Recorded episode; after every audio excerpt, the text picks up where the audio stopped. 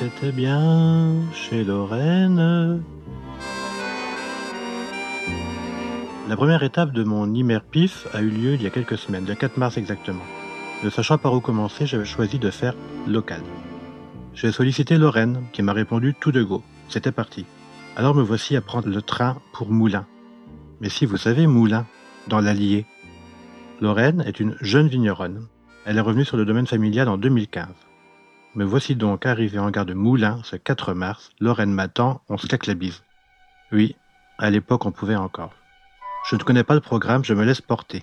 On a envisagé de la biodynamie. À voir. Il s'avérera que les sols étaient trop froids.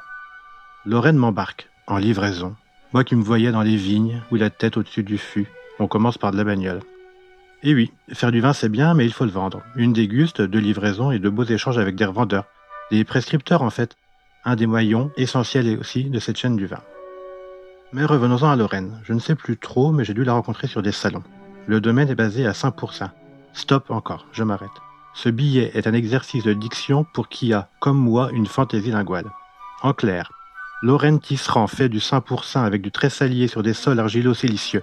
Oups, ça c'est dit. Même une rasade, y a encore un S. À 5%, on est dans les vins d'Auvergne, et ceux du vin ligérien, l'adjectif relatif à la vallée de la Loire. Lorraine bosse au domaine avec ses parents, Luc et Claudine, qui ont passé le domaine en bio en 2010. Autant dire qu'elle avait un beau et sain terroir quand elle revient sur le domaine. À elle de jouer maintenant avec les vinifs.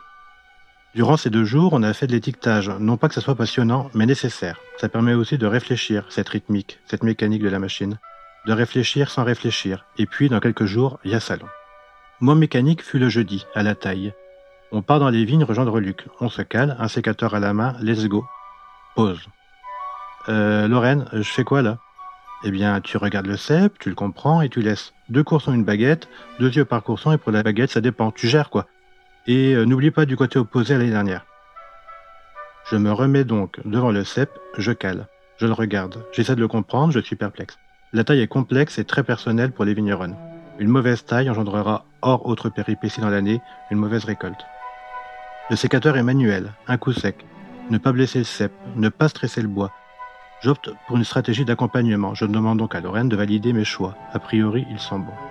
Au bout de quelques pieds, je me lance. J'avoue ne pas avoir été des plus productifs. Je ne pensais pas me retrouver si seul et un peu con devant un cep. Tailler, c'est comprendre le cep, comprendre comment il a été taillé auparavant et vers quoi on veut l'emmener. Bref, j'ai réussi, verdict de la patronne. Ça va, t'as plutôt bien compris. Ouf, il y aura à boire. Durant ces quelques jours, bien évidemment, un tout rocher le nez sur les fûts et goûter les vins en cuve. Un plaisir, une communion un peu. Dans le chai, Lorraine met en permanence de la musique. On se retrouve un verre à la main, le vin en bouche, et heureusement, Offenbach nous accompagne. Vendredi matin, on se lève tôt pour un doublé canon. Lorraine m'embarque à Nantes pour le salon canon, un salon de vigneronne. Sur le chemin, on fera une pause chez l'ami Antoine dans sa cave canon à Poitiers.